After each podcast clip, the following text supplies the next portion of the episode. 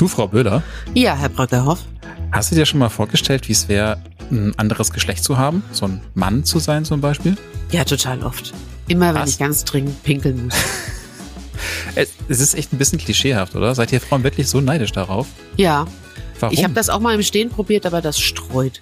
Das also ich bisschen, bin wirklich, ist, bin wirklich kein Fan vom Sitzpinkeln, äh, vom, vom Stehpinkeln. Ja, aber äh, wenn es halt schnell gehen muss, ne, und du hast jetzt irgendwie Probleme und dann ist das schon einfacher. Das stimmt. Aber so wirklich so dieses, diesen Drang gehabt oder wirklich zu merken, ich bin nicht in meinem Geschlecht, das ist falsch. Den hast du nicht. Nein, ich bin auch, ich bin total gern eine Glitzerprinzessin. Ich bin schon ganz richtig da, wo ich bin. Aber ich, aber was ich mir ganz oft überlegt habe, ich finde, ich, ich bin total fasziniert von dem Penis an sich. Weil du er siehst einfach mich, so du siehst, wenn du mein Gesicht sehen könntest, also ihr im Podcast so, hä? Okay. Weil, weil er so ein Eigenleben hat. Es ist irgendwie, für mich fühlt sich das so an, als hätte man gar keine Kontrolle über das Ding. Der macht irgendwie, und das finde ich schon wieder gruselig, weißt ja, du? Ja, das ist total guter Grund, ihn loszuwerden. So. Also muss man mal einfach mal so, so, also, so rum sagen. Also ich glaube, ich, ich wäre gern mal einen Tag lang Mann und dann würde ich einfach mal gucken, wie das so ist. Was ich total gut fände, ist nicht eine Frau zu sein, aber wenn wir eine Gesellschaft hätten, wo es okayer wäre für Männer, mehr ihre weiblichen Anteile zu zeigen und auch zu leben. So, ich feiere das sehr, dass mittlerweile junge Männer femininer auftreten. Äh, ich weiß nicht, wie ernst gemeint das ist, aber ich finde das einen, einen, guten Move in die richtige Richtung. Aber da ist noch viel zu tun, äh, finde ich. Und ich finde, wir müssten mal darüber reden, weil es gibt ja auch Menschen, die haben extrem viel Angst davor, oder? Reden wir darüber? Ja. Böhler und Bröckehoff. Ein Podcast zur Diversifikation von Langeweile. Mit Daniel Bröckehoff und Franziska Böhler. Und mit einer ganz tollen Gästin. Übrigens, das Wort ist schon sehr alt, also bevor ich jetzt wieder aufreg, dass es das nicht gibt, das gibt es. Franzi, wirst du sie introducen, weil du kennst sie besser als ich, weil ihr seid connected. Ja, und ich ähm, habe schon zweimal Karten gehabt und konnte dann nicht hingehen. Das ärgert mich bis zum heutigen Tag. Ich bin ein großer Fan von Nicolette und ich würde so gerne mal zu so einer Live-Veranstaltung kommen, aber das Schicksal verwehrt es mir einfach. Aber dafür habe ich alle Kochbücher, dafür habe ich die Schminklinie und ähm, sitze glitzernd und freudig hier vor dem Computer. Jetzt hast du eine Live-Show mit Nicolette. Hallo Nicolette. Ja, hallo ihr beiden. Ich freue mich sehr. Vielen Dank für diese schöne Ankündigung. Das schmückt mich. Zu Recht. Ähm, ist es, also, was wir jetzt gerade so von uns gelassen haben, sind das so diese klassischen Klischees, wo du eigentlich innerlich mit den Augen rollst und denkst so, oh, nicht schon wieder? Überhaupt gar nicht. Ich habe mit der Zeit gelernt, dass ich auch mal die sogenannte Kirche im Dorf lassen kann und ähm, vor allen Dingen Dinge nicht immer so persönlich nehmen. Also nur weil ich mit diesem Geschlechterthema im Leben halt hardcore konfrontiert gewesen bin oder immer noch bin, ähm, muss ich deswegen anderen Leuten nicht den, den, den Witz nehmen oder den Spaß nehmen, beziehungsweise wer weiß, wie ich drüber spekulieren würde, ähm, wäre meine Geschichte anders. Ich merke halt, dass total viele Menschen bei diesem Thema immer noch total verklemmt sind. So, also verklemmt bis hin zu Hass erfüllt. Mhm. Ähm, und ich frage mich, wieso das so ist. Also ist es halt so, weil wir immer noch so verklemmt mit Sex umgehen oder wo kommt das her? Du, also der Mensch redet ja allgemein nicht gerne über, über Sex und über Geld und ähm, über den Tod. Das sind so Sachen, die mögen die Leute gar nicht. Menschen, der Mensch ist und bleibt wirklich ein Gewohnheitstier und der Mensch genießt es total, wenn die Sehgewohnheit nicht geändert wird und alle bleiben in ihrem Trott. Und ich glaube, alles, was dann für jemanden neu erscheint, ist auch etwas, was jemand nicht so gerne hat. Dabei kann das total spannend sein. Also ich bin ja eher so der, der das alles total interessant findet und alles wissen will. Ja. Hin, was auch nervig sein kann. Aber das sind die wenigsten Menschen. Die wenigsten Menschen sind ja irgendwie neugierig, ne? Das darf man nicht vergessen. Der Mensch hat zwei Eigenschaften. Der ist äh, bequem und faul und da bleiben die meisten auch drin gefangen. Lass es mal fünf Prozent sein, die da irgendwie ausbrechen. Ist nicht viel. Ich schaff beides, bequem und faul und neugierig. also, also hier, hier auf dem Land, ich komme ja aus dem Auenland, ne? Mhm. sehr wenige Einwohner, da ja. sind sie sehr neugierig. Das kann ich dir sagen. Ja, aber weißt du, es gibt ja, es äh, gibt einmal die voyeuristische Neugierde und es gibt wirklich, dass ja, Menschen ja. sich vielleicht auch mal über Dinge informieren, die über den Tellerrand hinausgehen. Also hier fällst du mit Tattoos schon auf, ne? Will ich damit okay. sagen. Das glaube, das ist, das ist schon sehr, sehr schwierig. Und äh, ja, ich bin mit meiner Freundin Svenny einmal die Gasse hoch und runter gelaufen. Die ist voll tätowiert von oben bis unten. Da macht man dann schon den, den Altherren-Move. Verschränkt Mhm. die Arme hinter dem Rücken, beugt sich nach vorne und macht auch so ein Altherren-Geräusch. So. Das kannte ich noch nicht. Das ist Äh, das Altherr. ist mir Das muss ich noch neu. üben, glaube ich, oder? Ja. Das so ein ist, ist Schmatzer, ich, das so ein, ist so ein, so ein, so ein, so ein Schmatzer. ist so ein bisschen eklig, oder? Ja, Ja, die ziehen Luft hier durch die besser. Schneidezahnlücke hier vorne. Hm. Da wird so Luft Hm. durchgezogen. Äh, Wann, wann hat denn das angefangen bei dir, Nicolette, dass Mhm. du, also, dass du erstens gemerkt hast, okay, ich bin anscheinend nicht so typisch anders, also bei im neu- neurodivergenten Umfeld, wo ich mich auskenne, nennt man das neurotypisch. Also du, du bist nicht äh, ein Neurogeschlecht, also typisch geschlechtlich oder wie gibt es da einen Begriff für? Also du bist halt, ich finde anders zu sagen immer so blöd. Mm, naja, Aber ich habe halt eine so wie alle anderen. Geschlechtsdysphorie und äh, ich finde, das beschreibt immer so ein bisschen ganz gut. Und wann hast du das gemerkt? Ich bin der Meinung, dass kleine Kinder gar nicht wissen, ob sie Junge oder Mädchen sind. Wir haben ja einmal das biologische und Mhm. einmal das gesellschaftliche Geschlecht, was uns aufgebürgt wird. Und natürlich kannst du ähm, einem kleinen Menschen ganz gut erklären, wenn er einen Penis hat oder sie halt eine Vagina hat, dass das gesellschaftlich Junge oder Mädchen ist.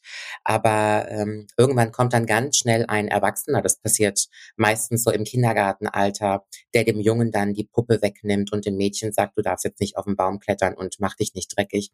Das sind dann so die ersten Anzeichen, dass man Kleinkindern schon relativ früh zu verstehen gibt, wo sie sich einzuordnen haben. Und das ist mir im Kindergarten schon sehr früh aufgefallen, dass da irgendwas bei mir anders ist. Aber da hat das Kind natürlich noch keinen Namen. Das dauert dann so ein bisschen. Und irgendwann ist man in der Grundschule und dann ist man auf der weiterführenden Schule. Dann fängt dann der Spießrutenlauf das erste Mal an. Die anderen Kinder und Jugendlichen sorgen dann schon dafür, dir zu verstehen zu geben, dass irgendwas crazy ist. Und wenn diese Pubertätssache dann abgeschlossen ist und du bist dann kurz davor, ein junger, heranwachsender Mensch zu sein, dann macht man sich das erste Mal Gedanken, was hier eigentlich los ist. Nun muss man natürlich auch noch dazu sagen, dass sich das in den letzten fünf bis zehn Jahren durch Gott sei Dank auch den sozialen Medien extrem geändert hat. Man ist ja viel informat inf mehr, mehr informiert und man hat ein viel größeres Know-how. Das war vor 15 oder vor 20 Jahren nicht der Fall. Also, da hast Also spannend finde ich, dass ich in einem Kindergarten war, da war das ganz anders. Also das war so ein alternativer Hippie-Kindergarten. Mhm. Und ähm, da war das schon, da war das schon wieder komisch, wenn du als Junge nicht mit einer Puppe spielen wolltest. Und ich Ja. habe mir dann unter diesem Gruppendruck auch irgendwann eine Puppe gewünscht, habe dann so eine, eine nach, nach irgendwie irgendeinem komischen Parfüm stinkende Babypuppe namens Robert bekommen, aber konnte damit nichts anfangen. Also ich hatte, hatte keinen Spaß daran, mit dieser Puppe zu spielen, obwohl ich es wirklich versucht habe. Das fand ich, fand ich einfach so als Beobachtung ganz interessant. Mich haben auch diese Jungs-Sachen nicht interessiert. Also so mit Autos spielen oder, oder irgendwie Technik oder sowas. Das war mir auch immer Wumpe. Also, Mhm. und ich glaube, da fängt das auch schon an, dass, dass es vielen Kindern einfach wenig Möglichkeit gegeben wird, einfach zu gucken, was ihnen eigentlich gefällt, sondern es wird gleich in so Muster gepresst. Mhm. Aber das war bei Franzi ja nicht anders. Ich erinnere mich lebhaft an ein äh, Kindergartenfest. Äh, Da wurde die Biene Maya aufgeführt. Und ähm, mein Sohn war vier. Äh, und es gab Ameisen und es gab Bienen. Und die Bienen, die hatten so ganz enge Leggings an und, und, und auch so enge äh, Bodies und, und Flügelchen. Und du, ihr werdet euch nicht vorstellen, wie das den Vätern sauer aufgestoßen ist, dass die Jungs diese engen Leggings hatten und diese Bodies und die, und die Flügel und äh, haben sich danach sogar beschwert, warum die Jungs nicht Ameisen hätten sein können mit den etwas äh, äh, legereren Kostümchen.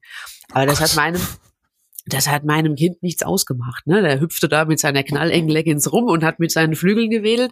Das haben die gar nicht, das haben die Kinder überhaupt nicht äh, wahrgenommen. Haben die alle Das nicht Man in Tights geguckt? Ja. Aber so fängt das äh, im Kleinen schon an, ja. So diese, diese, äh, ja, sie haben sich echt äh, echauffiert. Diese starke Zuschreibung, ne, das ist dann auch total viel Scham. Da, da hängt ja unheimlich viel Scham dahinter. So, wenn du nicht so und so bist, dann bist du falsch. Und dann Hm. schämst du dich. Hast du dann, hast du denn, bist du denn progressiv damit umgegangen, Nicolette, oder ging das bei dir gar nicht anders, weil du gesagt hast, ich will jetzt dieses, dieses Outfit anziehen, ist mir egal, ob das zu einem Jungen passt oder nicht. Nee, das machst du als Kind nicht oder als junger Mensch, es sei denn, du hast daheim so einen ganz, ganz starken Rückhalt, der dich in dem sehr unterstützt, was du fühlst und was du bist. Und das ist bei uns daheim nie Thema gewesen. Ich habe daheim nie so eine Unterstützung verspürt, die ich gerne gehabt hätte, was kein Vorwurf ist, sondern einfach nur ein Tatbestand. Und deswegen bin ich schön mit, äh, habe ich so eine schöne Entwicklungsstörung mitgemacht mit der Tatsache, dass so wie ich bin und was ich denke und was ich fühle nicht korrekt ist. Und jetzt bin ich, ich werde im Januar 35 nächsten Monat, bin ich als erwachsene Frau dabei, das irgendwie ähm, mental wieder auszubessern. Ist natürlich nicht so schön, damit groß zu werden. Ja. Das ist total hart wenn ja. die eigenen Eltern quasi dich in deiner Identität in Frage stellen und sagen, ja. das kann eigentlich nicht sein oder das. Mhm. Aber das, äh, das ist, glaube ich, etwas, was viele Menschen auf verschiedenen Ebenen immer wieder erleben. So, also egal, ja. ob du so eine Geschlechtsdysphorie hast oder ob du im ADHS hast oder im autistischen Spektrum bist, das ist so das Thema, wo ich mich immer gut auskenne, ne? Oder oder andere Vorlieben hast, die nicht mhm. so in das in das typische Bild von einem Menschen passen und dann merke ich einfach echt, dass die Generation vor uns und da glaube ich immer noch Leute, viel in unserem Alter, extrem hilflos sind und mhm. dann einfach mit Abwehr Absolut. reagieren. Ich sage auch immer, ich habe schon mal in einem tollen Podcast von, von Anne-Marlene Henning, die eine ganz, ganz tolle Sexualtherapeutin ist, mal gesagt, dass ich der Meinung bin, dass solche Sachen nicht zu berücksichtigen bei einem Kind, ob das jetzt nun Transsexualität ist oder andere Erscheinungen, solche Dinge nicht zu berücksichtigen und da mal ein geschultes Auge drauf werfen zu lassen, ist meiner Meinung nach eine Vernachlässigung der Fürsorgepflicht. Und das sage ich mit Nachdruck und mit Ausdruck, weil wir wir bekommen, glaube ich, Kinder und wir gehen immer davon aus, dass es andere Kinder trifft, egal was es nun mal ist. Andere Kinder bekommen ADHS, sind transsexuell, homosexuell oder wachsen mit irgendeiner, meiner Meinung nach, mit irgendeinem anderen, wie nenne ich das, Handicap auf. Und sobald es dann das eigene Kind betrifft, da gehen irgendwie die Schotten dicht. Und ich kann allen Eltern da draußen immer wieder nur raten, egal was mit den Kindern ist, sich selber auch mal helfen lassen und Unterstützung suchen. Und das ist der erste und ich glaube auch der beste Weg. Das Problem ist nur, dass ich immer wieder feststelle, es gibt so wenig Leute da draußen, die dafür geeignet sind. Ja, mhm. ja, aber das ist das Thema, von dem wir eben sprachen. Also die Menschen sind, der Mensch ist bequem und der Mensch ist faul und Leute lassen sich nicht gerne ihr rosarotes Schlösschen kaputt machen, auch nicht mal, wenn es sie selbst betrifft. Es gibt viele Menschen, da erfahren die zum Beispiel, dass der eigene Partner oder Partnerin an Krebs erkrankt ist. Und kaum einer von diesen Leuten nimmt sich mal ein Buch und liest mal irgendwas darüber oder setzt sich mal mit dieser Thematik auseinander. Das ist der eigene Mensch, der vielleicht todkrank ist, der daran sterben könnte. Aber niemand will irgendwie den Aufwand betreiben und sich mal ganz genau damit auseinandersetzen, was ist denn da gerade eigentlich los. Und daran merkst du doch einfach, dass die die Angst und die Bequemlichkeit größer ist als, als die Zuneigung und die Liebe und das Verantwortungsbewusstsein. Die meisten Paare, wenn du sie fragst, wissen auch nicht, wie der andere beerdigt werden möchte. Mhm. Mhm. Will er verbrannt werden? Will er eine, will er eine Erdbestattung? Ja. Äh, soll Stefan Ross die Trompete auspacken? Oder also ja, ja das oder soll doch Stefan die Härte kommen? Ja. Ja. Schatz, ich mach alles, ne? Hier, äh. Meatloaf, I would do anything for you, but I won't do that. Stefan Ross kommt nicht auf meine Beerdigung. Und ja. das ist schon was, dass man, dass man mittags nicht am Kaffeetisch bespricht, aber ich finde, mhm. in, in der Partnerschaft sollte das schon Thema sein. Und ja. Auch wenn man jung ja. ist, ne? Du weißt nicht, was passiert. Ja. Ich, ich glaube, dass vieles damit zusammenhängt, dass ähm, man immer aus seiner eigenen Sichtweise versucht, die Welt zu sehen und es mhm. total schwer fällt, diese Sichtweise zu ändern und sich das dann vorstellen zu können. Also ich kann mir nicht vorstellen, wie es sich anfühlt, ein heranwachsender Mensch zu sein, der merkt, ich bin im falschen Geschlecht, bin, bin mhm. im falschen Körper. So dieses mhm. Gefühl kenne ich nicht. Mhm. Ähm, und dann sind wir ja, glaube ich, ganz schnell immer dabei zu sagen, wenn ich das Gefühl nicht kenne, dann gibt's das nicht. Mhm. Und das ist, glaube ich, der fatalste Fehler, den wir machen können, dass wir die Realität von anderen Menschen immer wieder in Frage stellen. Mhm. Ich glaube nicht nur die Realität von anderen Leuten. Der Mensch verbringt sehr viel Zeit und sehr viel Energie in seinem Leben, an der Schraube der Wahrheit zu drehen. Teilweise sogar an der eigenen. Und das mhm. ist ganz, ganz traurig. Aber sich mit anderen Leuten zu befassen, ist immer noch eine Kunst. Empathie zu entwickeln, ist eines der größten Künste, die viele Leute leider nicht drauf haben. Und wenn das nicht vorhanden ist, dann brauchst du über gar kein Thema diskutieren. Dann geht's einfach nicht. Ich komme äh, auch aus einem Elternhaus, wo solche Themen sehr, sehr schwierig sind. Ja. Und das ist noch ein bisschen untertrieben, wenn ich das so sagen darf. Mhm. Aber wie hast du, wie hast du das deinen Eltern gesagt oder wie hast du es versucht, ihnen beizubringen, dass du dich so fühlst, wie du dich fühlst?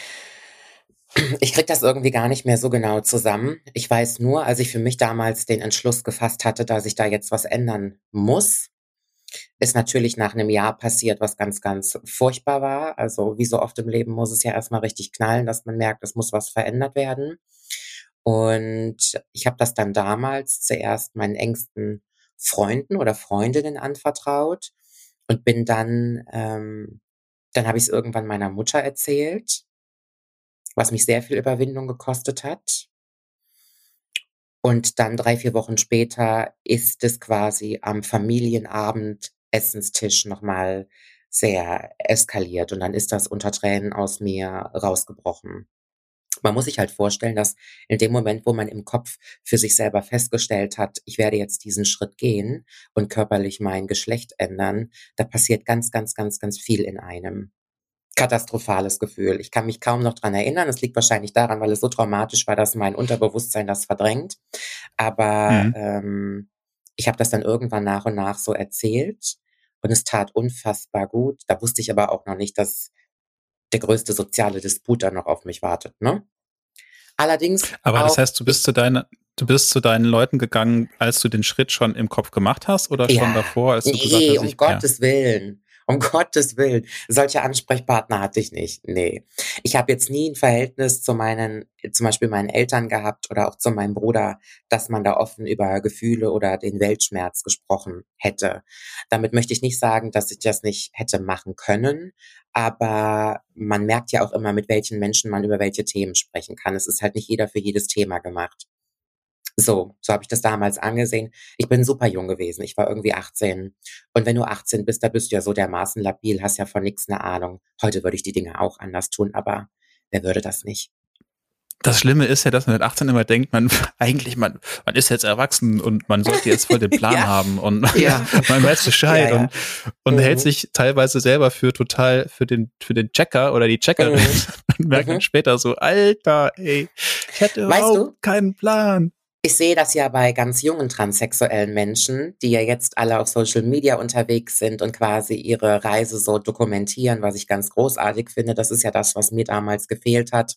Die sind dann auch ganz oft Anfang 20 und erzählen Dinge in die Kamera und was sie alles so machen und wie sie es machen und strahlen vom linken zum rechten Ohr.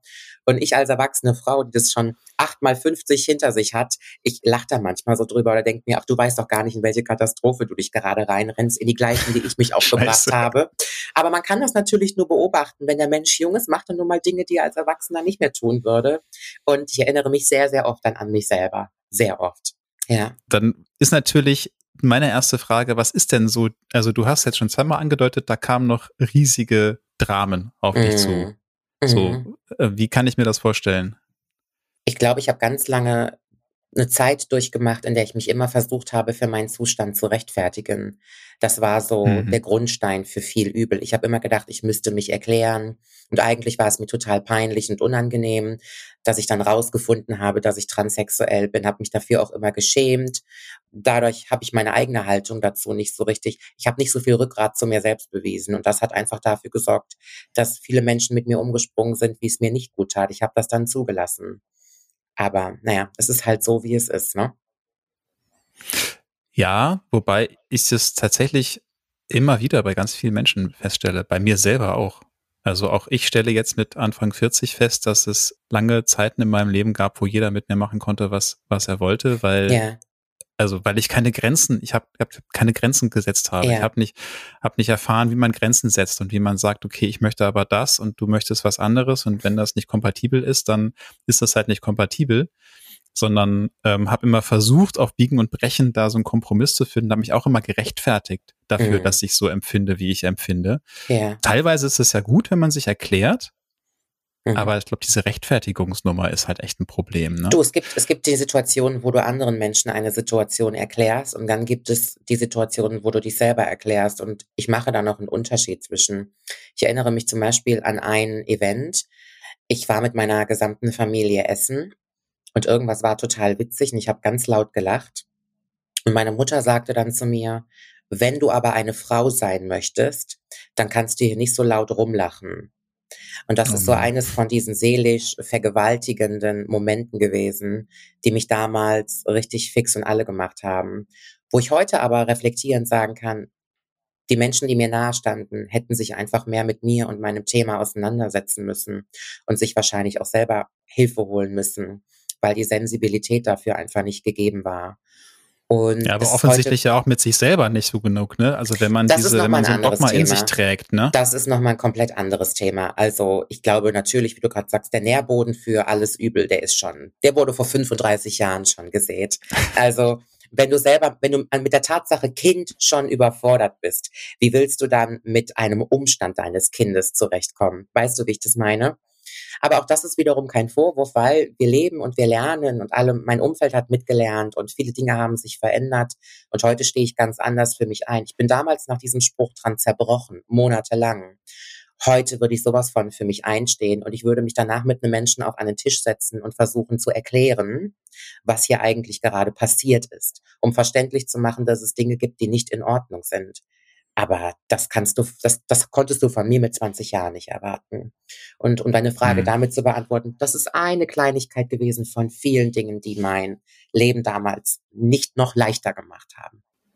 Ja, aber ich glaube, das ist das, das ist das größte Problem, wenn man dann mit so Sachen konfrontiert ist, die einem sowas von quer in die Realität reinschießen, mhm. äh, dass man erstmal so eine Abwehrhaltung einnimmt. Und das ist halt was, was ich total beobachte, auch in der Gesellschaft jetzt.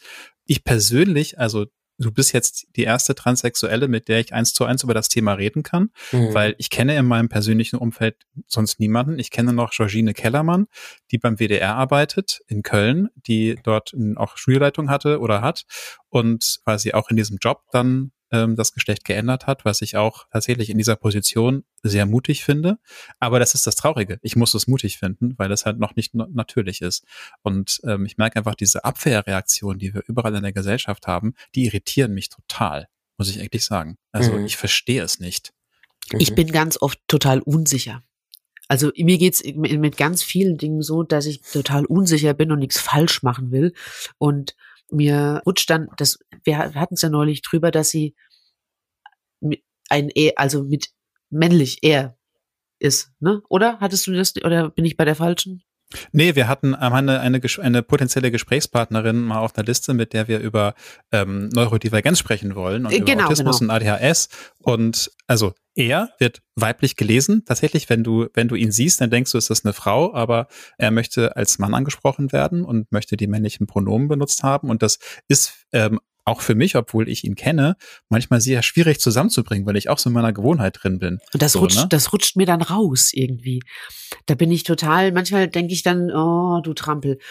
Da habe ich echt manchmal ähm, Schwierigkeiten. Ja, aber auch wenn ich euch da mal unterbrechen muss, wir leben halt ja auch gerade in einer Zeit, in der scheinbar irgendwie alles möglich ist. Und mh, mm, mir würde das natürlich dann auch schwer fallen, gerade so dieses, dieses, ich habe mehr als ein Geschlecht und ich bin aber wie sagt man im Englischen, they, them.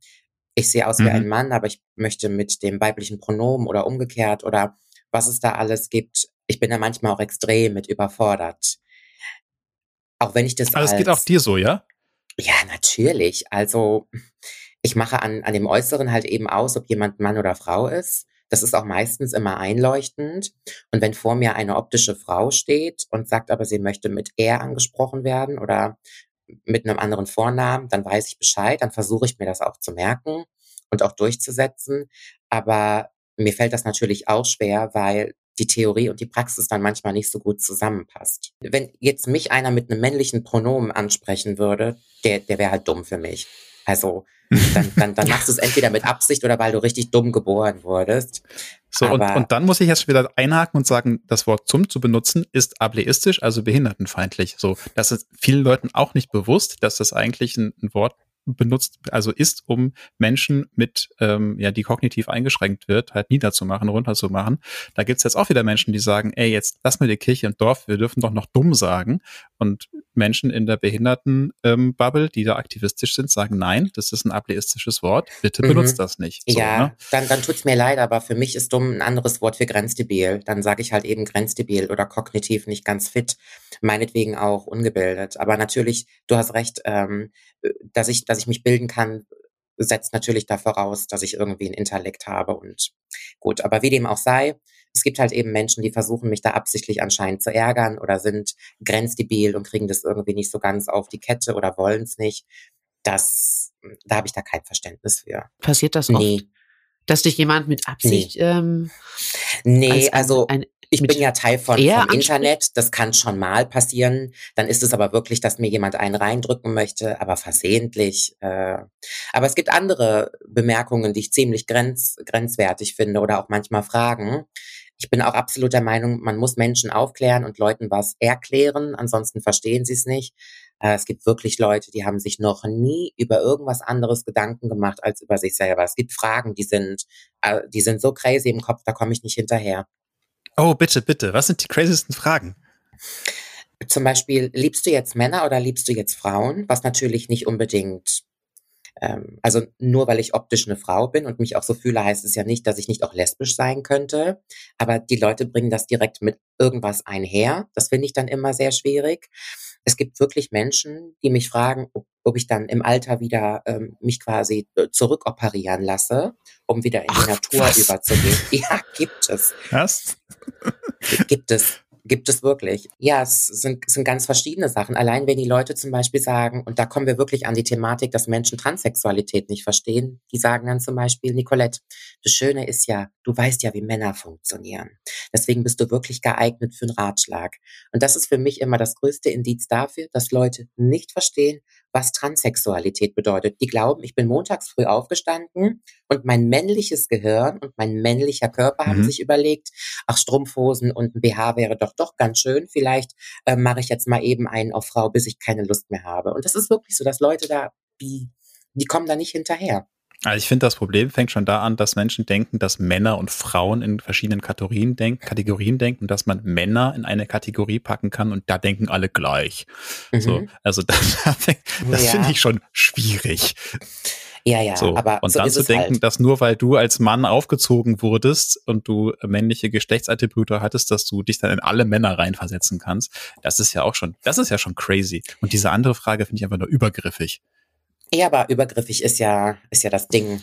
Aber das ist ja nicht übergriffig, das ist ja wirklich, also ob man sich ja, was ist ja, ich verstehe den Sinn dahinter gar nicht, äh, dass man sich dann äh, zum, zum in der letzten Lebensdekade wieder zum Mann umoperieren lässt. Warum? Ich meinte, dass mhm. das, das mit stehst du auf Männer oder auf Frauen, so das geht einfach ja. wirklich, wenn, wenn man das nicht mhm. öffentlich macht, geht das halt wirklich niemanden irgendwas an. Das geht ja. auch bei anderen Leuten niemanden was an. Ja, das ist und das, das, das Spannende finde ich irgendwie, dass bei Transsexualität irgendwie immer so, als ob man äh, da immer über Grenzen gehen könnte, weil so, sie haben sich ja jetzt geoutet sehr. und jetzt, ne? So. Danke sehr. Sobald jemand sagt, ist, er ist transsexuell, richtig? ja, ja, wenn jemand sagt, er oder sie ist transsexuell oder homosexuell oder irgendwas Spezielleres, bla bla sexuell, dann deuten das die Menschen tatsächlich so, dass sie glauben, es gibt keine Grenze mehr, es gibt keinen Anstand mehr und jetzt können wir alles fragen, was wir möchten und auch überall einen Sticker draufkleben, egal wie, also teilweise super schamlos und ich bin, ich bin wirklich zwischendurch immer wieder fasziniert davon.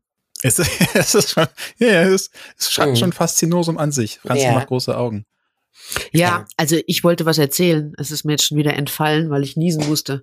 Mhm. Ich war beim Thema, ich bin immer so verunsichert. Ich habe neulich einen Tweet gelesen von einer ähm, transsexuellen Frau, die ähm, schrieb, dass sie ähm, sich durch die prominente Auslage an, an äh, Binden und, und, und OBs und an Menstruationstassen diskriminiert fühlt und dass das deswegen wie ein Schlag ins Gesicht ist für sie und dass das und deswegen müsse man das unter die Ladentheke räumen. Da bin ich. Weil sie das so nicht bisschen, benutzen kann oder ja, was? Ja, weil sie das nicht, ja, ja, eben, weil, ne, sie, weil sie sich nicht mhm. als, weil sie keine Periode hat. Und da bin ich dann immer, da weiß ich dann immer, da muss ich nachdenken. Solche Dinge verwirren mich. Mhm. Ja, weil also ich, was, was, was würdest du sagen, wenn du so einen Tweet liest? Ich, ich, ich denke ich, ich denk mir dann im gleichen Zug, dann müsste man Kondome auch unter die Ladentheke legen, weil es gibt ja auch impotente Männer und, und, und, und welche, die halt, weiß ich nicht, einen kleinen Schniepi haben. Das hm. ist halt, wo fängt man an, wo hört man auf? Da, ja, ne? mit der Rücksichtnahme. Bin ich, bin ich offen Franzi, für die Diskussion. Das ist ja so ein allgemeines Thema. Diese Hypersensibilität, die gesellschaftliche, die entstanden ist. Vieles hat ja seine Berechtigung und dass über viele Dinge jetzt mal offen gesprochen wird und die respektiert werden, das finde ich ganz super. Aber ich glaube zum Beispiel, oder ich kann jetzt nur von mir sprechen oder anderen transsexuellen Menschen, dass viele Dinge einfach ähm, so sensibel behandelt werden und so persönlich genommen werden, dass man manche Sachen auf diesem Planeten nicht mehr so sein lässt, wie sie nun mal eigentlich sind. Und aber würdest du sagen, dieser Tweet, also diese Forderung ist gerechtfertigt nein, oder ist tatsächlich da ist jemand hypersensibel? Nein, total. Also ähm, es gibt nun mal eben Frauen, die ähm, ihre Periode haben, die ihre Menstruation haben und das gehört nun mal eben mit dazu. Und ich finde, dass man über äh, Tampons und ähm, Slip-Einlagen sprechen sollte, wie auch immer das jetzt aussieht. Und nur weil ich selber keine Periode habe und davon nicht ähm, betroffen bin, weil ich keinen Uterus habe, kann ich ja anderen nicht das Recht wegnehmen, da auf, ja, auf ihren Vorteil zu beharren. Das finde ich absolut falsch. Total falsch. Und auch gefährlich. Aber wo kommt denn das her? Kränkung ist das. Das ist Kränkung. Das ist dieser große Schrei. Ich möchte jetzt endlich als Frau wahrgenommen werden. Und alles, was als Frau gilt, äh, was ich selber nicht als Skill vorhanden habe, das muss ich irgendwie, dem, dem muss ich was Schlechtes abreden. Und das, das ist einfach mhm. unfair. Das, das macht man nicht. Das, das gehört sich nicht. Und es gibt zum Beispiel wenn man zum Beispiel sagt, ja, man kann nicht immer nur von Frauen sprechen, nur weil sie menstruieren oder ihre Kinder bekommen, das ist absolut richtig. Aber deswegen kann ich jetzt keine Säuglingsstation zumachen und auch keine Binden verbieten, nur weil es mich vielleicht persönlich nicht betrifft. Das ist doch, also wie, wie ich eben von dieser Schraube der Wahrheit gesprochen habe, ich kann jetzt auch nicht an der Schraube der Welt drehen. Das, das geht gar nicht. Das Problematische ist ja, dass, also ich kann das nachvollziehen, dass Leute halt so gekränkt sind, dass, dass sie so kämpfen müssten, um als mhm. ähm, transsexuelle Frau anerkannt zu werden, dass ja. sie anfangen, gegen alles zu beißen und zu schlagen, was ihnen in, die, in den Weg kommt. Das mhm. Problem ist ja aber nur, dass das auch total benutzt wird von den ganzen Menschen, die versuchen, transsexuellen Menschen zu schaden. So, also da, da gibt es ja eine ganze Horde von, die, mhm. äh, die wirklich aggressiv auf Transsexuelle reagieren. Was sind da mhm. so deine Erfahrungen?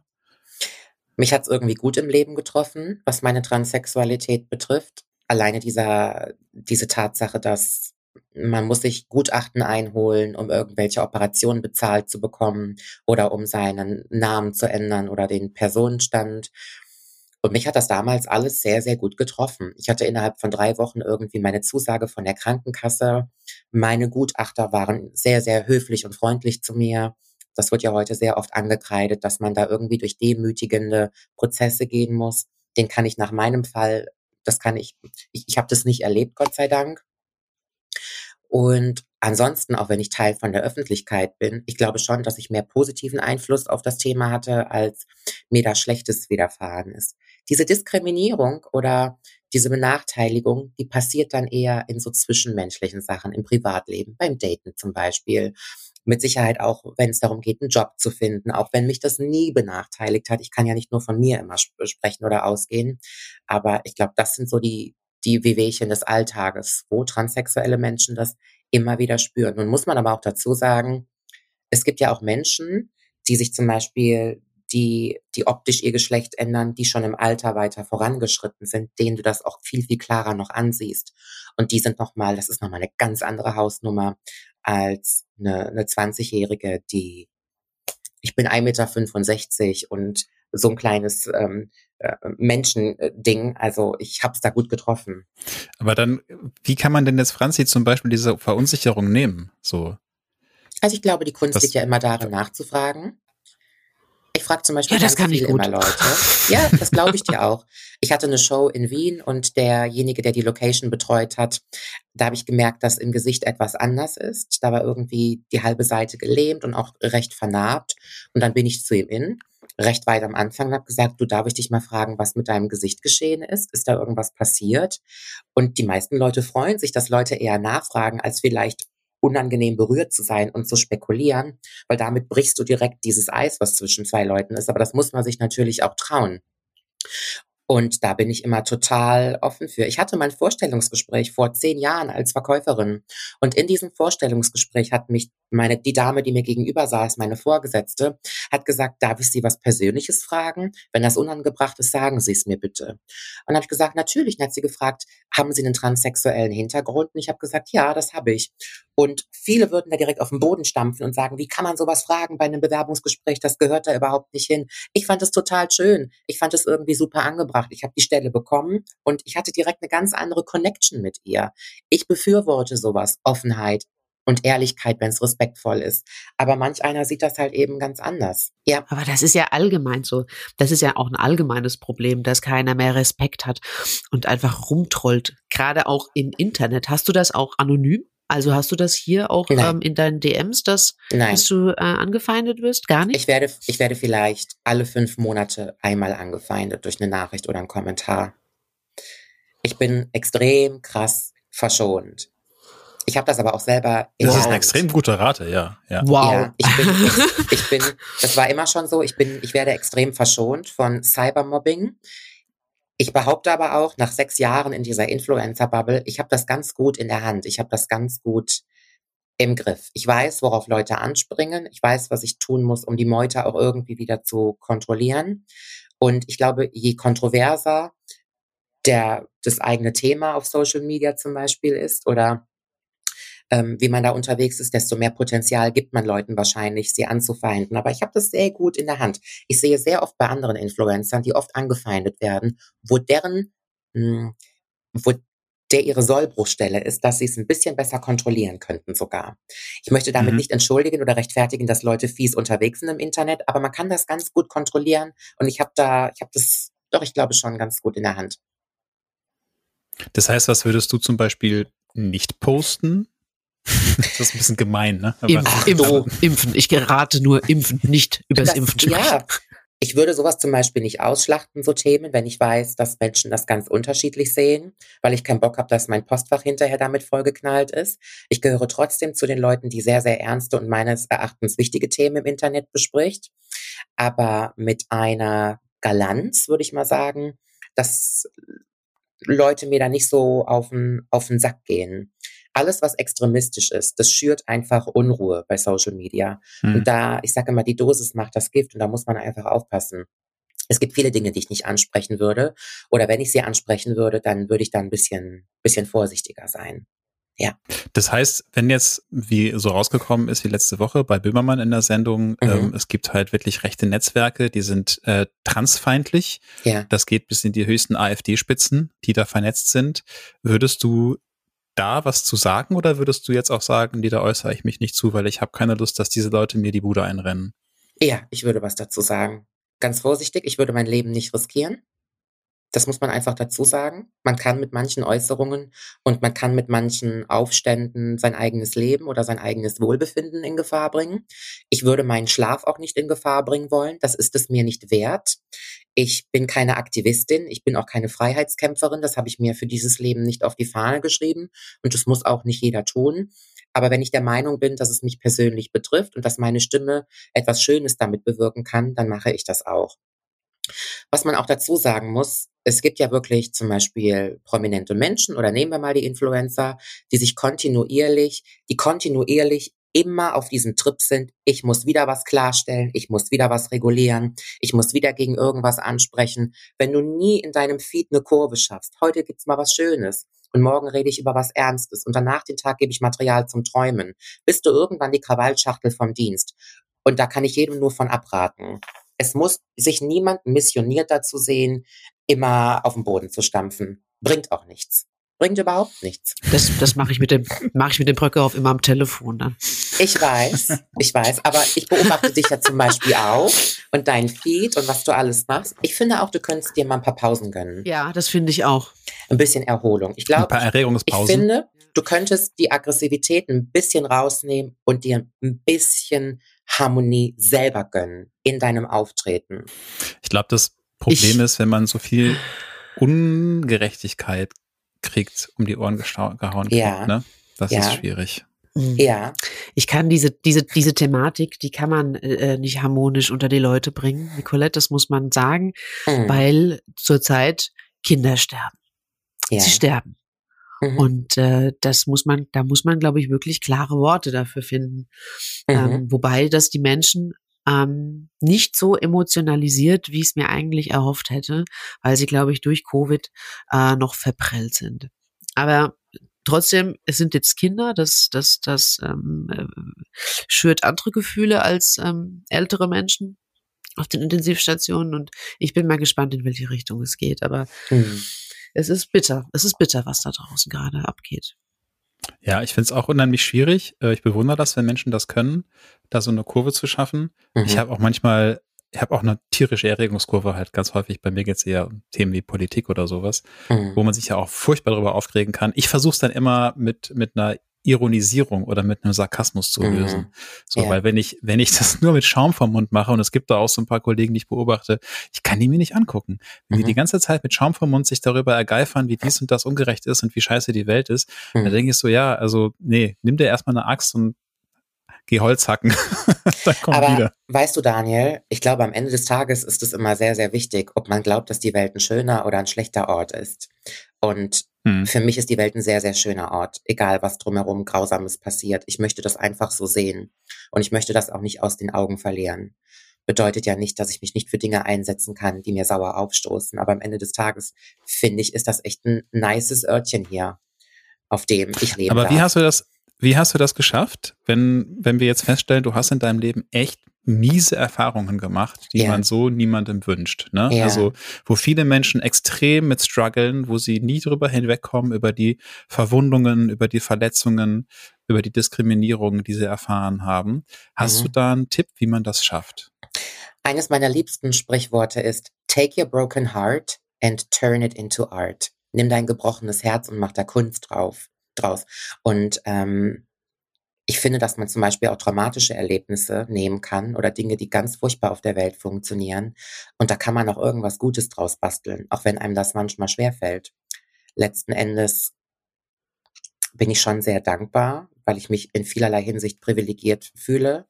Weißt du, Daniel, ich hätte auch am anderen Ende der Welt geboren werden können, wo es mhm. nichts zu essen und nichts zu trinken gibt und wo, wo man Menschen wie mir direkt den Kopf abhackt sobald andere Leute merken, dass irgendwas anders ist. Und ich finde das ganz, ganz toll, dass ich hier in Deutschland leben darf und nicht irgendwo auf einem anderen Kontinent leben muss, wo es mir viel, viel schlechter ginge. Und diese Art von Dankbarkeit hilft mir einfach, dass, oder es fühlt sich für mich zumindest so an, dass ich es mir selber schulde, hier was Schönes draus zu machen. Und das klappt ganz gut. Mhm. Die Welt ist ja immer nur so, wie man sie selber sieht, weißt du? Ganz klar nicht vor 12 Uhr arbeiten ist, glaube ich, der erste Schritt in die richtige Richtung. Das muss Aber, man kurz erklären, erklären ja. glaube ich, dass Nicolette nämlich nicht vor 12 Uhr arbeitet, was wir beide sehr bewundern. Ich mache vor 12 Uhr keine Termine. Das bedeutet auch, dass ich ähm, um 12 Uhr auch erst zu meinem ersten Termin losfahre. Ich arbeite dafür aber gerne lange und auch sehr spät, vor allen Dingen, wenn ich auf Tour bin. Bin ich manchmal ja so Mitternacht von der Bühne und bis ich dann im Hotel bin und dann muss ich wieder einen Rückflug nehmen. Das funktioniert nicht immer. Manche Flüge gehen auch um 8 Uhr morgens, wie gestern. Aber ich genieße das sehr. Ich gestalte mir das so, wie ich es gerne hätte. Und so sehe ich das zum Beispiel auch mit dem Aktivismus. Ich gehöre jetzt nicht zu den Leuten, die mit einer gespannten Regenbogenflagge durch die Straßen laufen. Ich, wie gesagt, ich fühle mich nicht als Aktivistin. Ich kann trotzdem meinen Mund aufmachen, wenn ich glaube, dass irgendwas auf diesem Planeten falsch läuft. Weil ich ja Gott sei Dank mhm. diese Stimme habe, die gehört wird. Aber ähm, ich wenn ich da aggressiv rangehe, kommt es bei den Leuten nicht an. Wenn ich möchte, mhm. dass Menschen etwas verstehen, muss ich die Menschen im Kern berühren. Und nicht jeder ist auf dem gleichen Level wie ich. Also gucke ich, dass ich das so verallgemeiner und so runterfahre, dass es auch noch was Gutes bewirkt. Wenn, wenn du jetzt sagst, es kommt drauf an, wie man die Welt sieht, ich stelle ja. halt fest, je früher du damit konfrontiert wirst, dass die Welt um dich eventuell bedrohlich sein kann oder, ja. oder kein schöner Ort, ähm, desto schwerer fällt das Menschen dann diese Weltsicht wirklich umzudrehen. Ja, klar. Aus, aus dem, aus diesem bedrohlichen Ort einen schönen zu machen. Ich weiß nicht, wie dir das da geht, Franzi. Ja, ja, also ich äh, musste mich da ja auch rauswühlen. Ich bin sehr, sehr, sehr katholisch groß geworden. Das bedeutet also kein Sex vor der Ehe und äh, Mädchen darf kein Abitur machen, sucht sich einen Ehemann, macht eine Ausbildung. Also wirklich der Klassiker. Und ähm, ich bin dann mit 17 ausgezogen ins äh, Schwesternwohnheim, dann ging das Leben los. Ähm, aber das, das ziehe ich bis zum heutigen Tag äh, schon noch mit mir rum, dass man mir vermittelt hat, du bist nichts. Du bist klein, du bist die Frau. Und es ist auch bis zum heutigen Tag so, dass man zu Hause der Meinung ist, dass das hier nicht der richtige Weg ist für mich. Ich glaube, es ist total, es, es geht, den groß. Katholen aus der Kirche zu kriegen, aber den Kirche aus dem Katholen ist total schwierig, wenn du damit so sozialisiert wurdest. So, ne? Also so. Also ich habe als blonde, ich habe als, als blonde Frau mit zwei Kindern und einem Ehemann nichts äh, in der Öffentlichkeit verloren. Ne? So. Das ist, äh, das stößt auf keine Gegenliebe am Kaffeetisch. Also ich habe auch noch eine Anek Anekdote zu der, ähm, zu der, als deine Mutter zu dir sagte, du, du darfst nicht so schreien. Ich habe ja auch eine tiefe Stimme. Also ist ja auch so, jetzt noch mehr, weil ich erkältet bin, aber das ist die Hildegard Knef Gedächtnisstimme. Und da hat man mir auch immer so was Burschikoses unterstellt. Und das wäre so unfein, weil meine Stimme so tief ist. Was soll ich denn machen? ich kann ja, ich kann ja kein Leinöl gurgeln. Aber das äh, habe ich auch so mitbekommen wegen meiner tiefen Stimme. Das ist immer, bin ich angesprochen worden. Mhm. Dass das so nicht damenhaft wäre. Das Spannende ist, dass ich ganz lange in meinem Leben viel höher gesprochen habe als heute. mhm. Ich habe mich quasi immer klein gemacht, weil so eine hohe Stimme äh, impliziert ja eher, dass man kleiner ist und ergeben ist. Ne? So, und ich habe ganz lange viel höher gesprochen als jetzt. Das mache ich jetzt nicht mehr so. Ehrlich? Ähm, mhm. Kann ich mir gar nicht vorstellen. Ich habe noch eine Frage an dich, Nicolette. Ich stelle immer wieder fest, dass Menschen, die mit so einer tiefen Identitätskrise ähm, konfrontiert worden sind in ihrem Leben. Also sei es, dass sie feststellten, sie sind homosexuell oder transsexuell oder sie haben halt äh, neurologische Differenzen oder sind auch behindert, haben irgendeine Behinderung ähm, oder sind Schicksalsschläge und die das schaffen, da durchzukommen, mhm. dass die sagen, das hat mich stärker gemacht und, und die haben einen anderen Blick aufs Leben und auch auf andere Menschen. Und andere Menschen schaffen das aber nicht.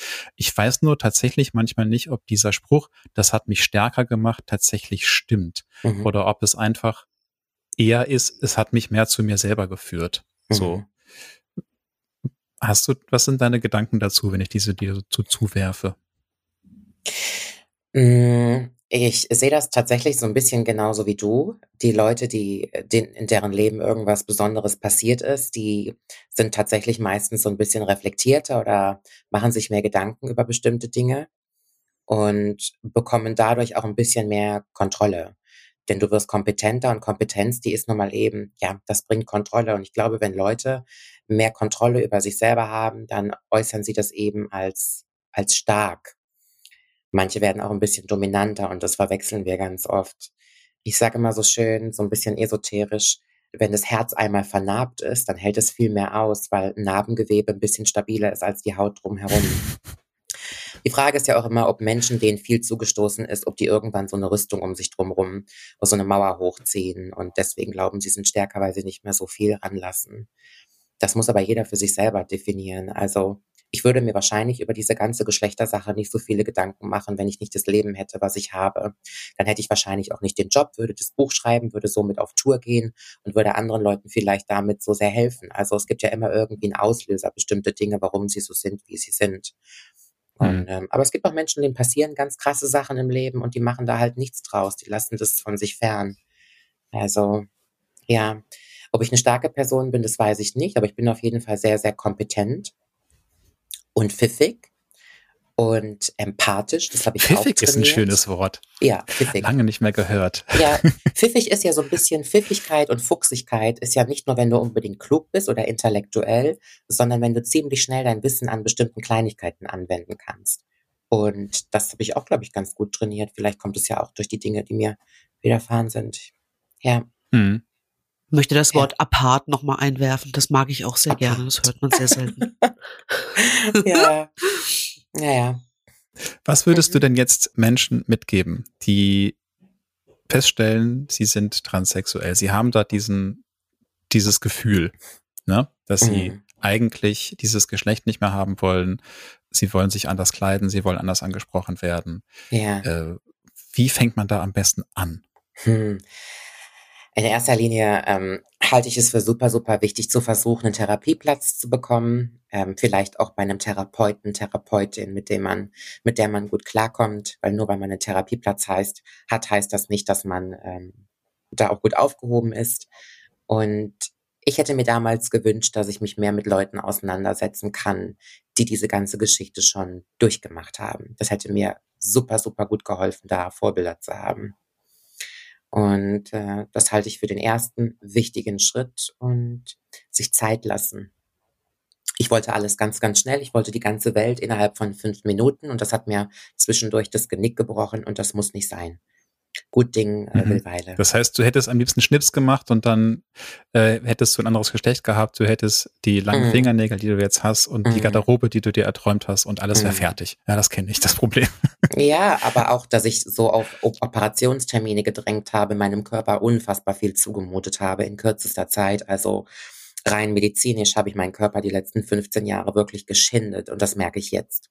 Jetzt merke ich das. Ich werde, wie ich eben gesagt habe, 35 mhm. und ich merke, dass ich von diesem ganzen Operieren, Medikamenten und auch die, die seelischen Sachen, die auf den Körper schlagen, mich unfassbar kaputt bekommen habe. Das hätte nicht sein gemusst. Überhaupt nicht. Okay, also sucht euch jemand Kompetentes, sucht euch Vorbilder und nehmt euch Zeit. Mhm. Und wie geht man mit diesen Anfeindungen um? Wenn man andere Menschen versteht, versteht, wo Menschen herkommen und wo Anfeindungen herkommen, dann kann man denjenigen, auch wenn es einem schwerfällt, besser verstehen. Und dann ist mhm. es, glaube ich, auch viel leichter, Dinge nicht so an sich ranzulassen. Ich sage immer das schöne Beispiel, wenn einer im Netto Arschloch zu mir sagt und derjenige kennt mich nicht, dann weiß er gar nicht, ob ich ein Arschloch bin oder ein netter Mensch. Bedeutet, dass er vielleicht einfach nur einen schlechten Tag hatte und irgendwie Druck ablassen möchte. Und wenn man diese, das ist jetzt eine primitive Theorie, einmal kapiert hat, dann gehen die Dinge auch wahrscheinlich eher an einem vorüber. Mir hat es unfassbar geholfen, aus meiner Heimat wegzuziehen. Ich konnte hier, wo ich jetzt lebe, komplett neu anfangen. Niemand wusste was von der Vergangenheit, zumindest nicht so detailliert, konnte neue Beziehungen schließen. Das hat mir super krass geholfen. Das ist mein Ort der Heilung mhm. hier. Und das ist aber eine, ein Tipp, der, der nichts für unbedingt jeden ist. Aber ich fand es ganz, ganz toll. Und was mache ich denn als Mama, wenn ich merke, mein Junge will mhm. sich die Nägel lackieren? und ja. hätte gerne lange Haare. Ja, dann, dann lässt du ihn wahrscheinlich die Nägel lackieren und dann hat er lange Haare. Und wenn du im Laufe der Jahre merkst, dass sich das irgendwie verintensiviert und dass da dein Junge nicht so gut klarkommt mit seinem Geschlecht, dann würde ich vorschlagen, holt man sich da einfach mal einen Termin bei einem Kinder- und Familientherapeuten. Inkludiert natürlich immer dich als Eltern auch. Deswegen gehen Eltern sehr ungerne zum Kindertherapeuten, weil viele Eltern bringen ihr Kind zum Kindertherapeuten und sagen, hier ist mein Kind, bitte bring es in Ordnung. Und viele vergessen dann, dass sie sich eigentlich mit auf die Couch setzen müssen und mit über sich selber und ihre Gefühle reden müssen und selber in der Scheiße wühlen müssen. Deswegen haben Eltern da keinen Bock drauf. Aber zu versuchen, seinem Kind und sich selber helfen zu lassen, das ist doch der schönste Ansatz, den es gibt. Aber ich glaube, es ist tatsächlich das, das Ding, dass Eltern dann erstmal verstehen müssen, dass sie sich auch helfen lassen müssen, dass ja, sie da auch Hilfe brauchen. Total. Und das geht aus bei jedem therapeutischen Prozess. Also es gibt ja viele Gründe, warum Kinder mhm. zum Kinder- und Jugendtherapeuten gehen sollten. Depressionen, Bipolarität, mhm. ähm, bis hin zur Suizidalität und das, das Problem hockt ja häufig im Elternhaus. Also eigentlich immer. Ja, ja, immer. So. Und, immer. und äh, die, die, dass man da aber, dass man sich das eingestehen muss, das tut, glaube ich, vielen Leuten echt weh. So, dass man da ja. Scheiße gebaut hat. Leute, wenn Leute ihr Elternhaus kritisieren, dann glauben oft die Leute, sie würden die Liebe ihrer Eltern aberkennen. Und das sind zwei verschiedene Paar Schuhe. Sehr schöner Satz. Ich wollte gerade sagen, ihr habt ein wunderbares Gespräch geführt, diese Stunde über. Ich war auch dabei, aber nur hängt mir die Stirnhöhle voll mit Du ich beschreibe die Farbe nicht detailliert, aber es glibbert mir hier überall und es, aber ich war, hab zugehört und ich fand es großartig. Das nächste das Mal schön, bin ich dass wir diesen Moment im Internet verewigt ich haben. Ich hätte das noch ein bisschen ausschmücken können, aber nein, danke. Nicolette, wann gehst du wieder auf Tour? Ich habe jetzt am Sonntag meine letzte Show und dann habe ich dieses Jahr zwei Deutschland-Touren gehabt, auch in Österreich. Und dann bin ich müde und kaputt. Und nächstes Jahr habe ich eine Tourpause. Nächstes Jahr werde ich nicht auf Tour gehen. Ich habe dieses Jahr genug gearbeitet und ich freue mich, wenn es rum ist. Sorry. Gibt keine das, neue, hört sich, keine neuen das hört sich großartig an. Großartig. Ich Ja. finde auch, das klingt nach einer sehr guten Idee. Ja. Nehmen wir uns Zeit zu regenerieren von was auch immer. Schlecht für Ja. mich. Ich krieg nämlich äh, keine Karte dann. Nee, Na gut, ich es gibt- gedulde mich. Ich warte. Ich Es warte gibt auf keine dich. Karten. 2024 vielleicht. Ich warte auf dich. Okay. Nicolette, es war mir eine Freude, dass wir das heute mit dir geschafft haben, über so wichtige Themen zu reden. Und ich hoffe, jeder von euch hat was mitgenommen. Und jetzt geht die Franzi ins Bett. Hoffentlich. Nee. Und die Nicolette Wir, in den nächsten Termin. wir nehmen in vier Stunden die nächste Folge auf, Herr Brückerhoff. Psst. Ach so, geheim. Danke wir. für, danke für die, ähm, für die tolle Unterhaltung, ihr zwei. Habt's ganz fein. Du auch. Danke, dass du da warst. Ihr Tschüss. Lieben, Ciao. macht's gut. Ciao. Tschüss.